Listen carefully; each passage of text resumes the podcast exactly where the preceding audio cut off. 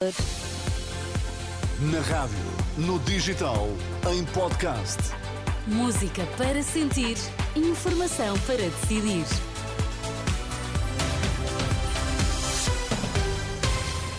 São as notícias das seis na Renascença com Ana Rita Bordi de Água para já os destaques. Bom dia.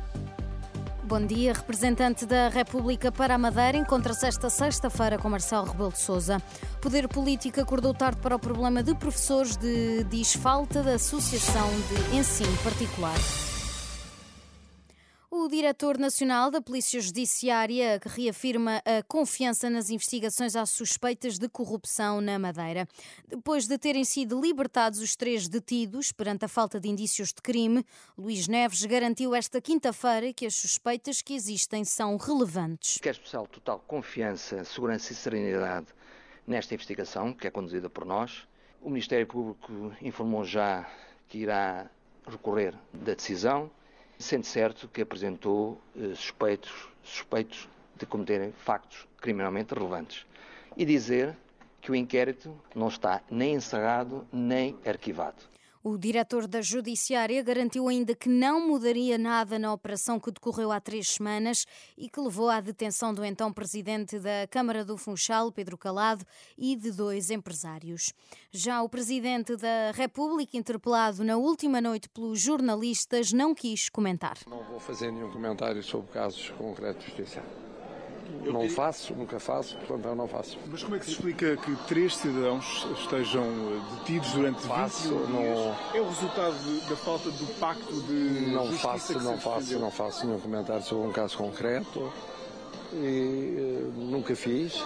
É um processo que está a correr, é um processo que, estando a correr, não pode merecer da parte do Presidente da República um comentário concreto. Marcelo Rebelo de Sousa e o representante da República na Madeira vão encontrar-se esta sexta-feira para discutir o futuro político da Madeira.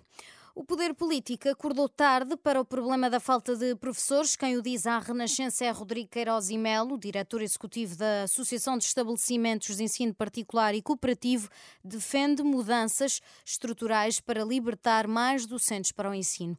Uma delas poderia ser passar por juntar o primeiro e segundo ciclos à semelhança do que é feito em muitos países da Europa. O quinto e o sexto ano podem ter menor dispersão curricular. Temos dúvidas que naquela idade os alunos devam ter tantas disciplinas. Podemos ter grandes áreas, áreas de ciências sociais, áreas de ciências de natureza, áreas de artes. Isso tem logo um impacto imediato, é que em vez de precisar de 10 professores e cada um vai dar umas aulinhas a muitas turmas, eu posso ter menos professores por turma, porque um dos grandes problemas do sistema e um dos pontos que afastam as pessoas da profissão é que destes milhares de professores que o Estado recruta todos os anos, muitos está-lhes a oferecer meia dúzia de horas. São horários incompletos, que não, que não pagam quase nada. Ao mesmo tempo, Rodrigo Queiroz e Melo, ouvido pela jornalista Fátima Casanova, defende que as escolas possam receber profissionais que tenham experiência na sua área de formação, o que poderia enriquecer o ensino, ao mesmo tempo que milhares de alunos deixavam de ter falta de professores. Pelo menos 11 pessoas morreram e 4 ficaram feridas no incêndio numa fábrica de tintas em Nova Delhi, disse a agência de notícias indiana. Os bombeiros disseram que o incêndio começou esta quinta-feira no resto chão da fábrica, o que levou a deixar as vítimas presas nos pisos superiores sem saída. As vítimas ainda não foram identificadas e a causa do incêndio ainda não foi esclarecida. Na Liga Europa, o Sporting está bem encaminhado para seguir em frente para os oitavos de final da prova depois da vitória na Suíça frente ao Young Boys por 3-1. Quanto ao Benfica, a jogar em casa, só conseguiu garantir a vitória com um penalti a dois minutos do final do tempo de compensação.